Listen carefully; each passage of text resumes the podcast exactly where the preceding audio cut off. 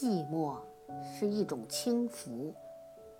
作者：梁实秋。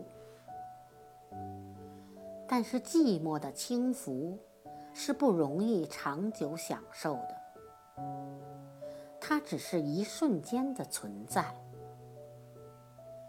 世界有太多的东西，不时的提醒我们，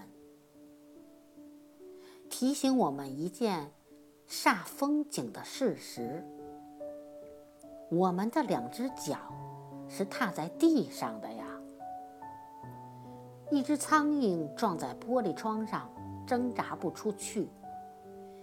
一声“老爷太太，可怜可怜我这个瞎子吧”，都可以使我们从寂寞中间一头栽出去，栽到苦恼。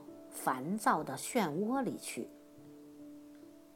至于催租吏一类的东西打上门来，或是石壕吏之类的东西半夜捉人，其足以使人败兴生气，就更不待言了。这还是外界的感触。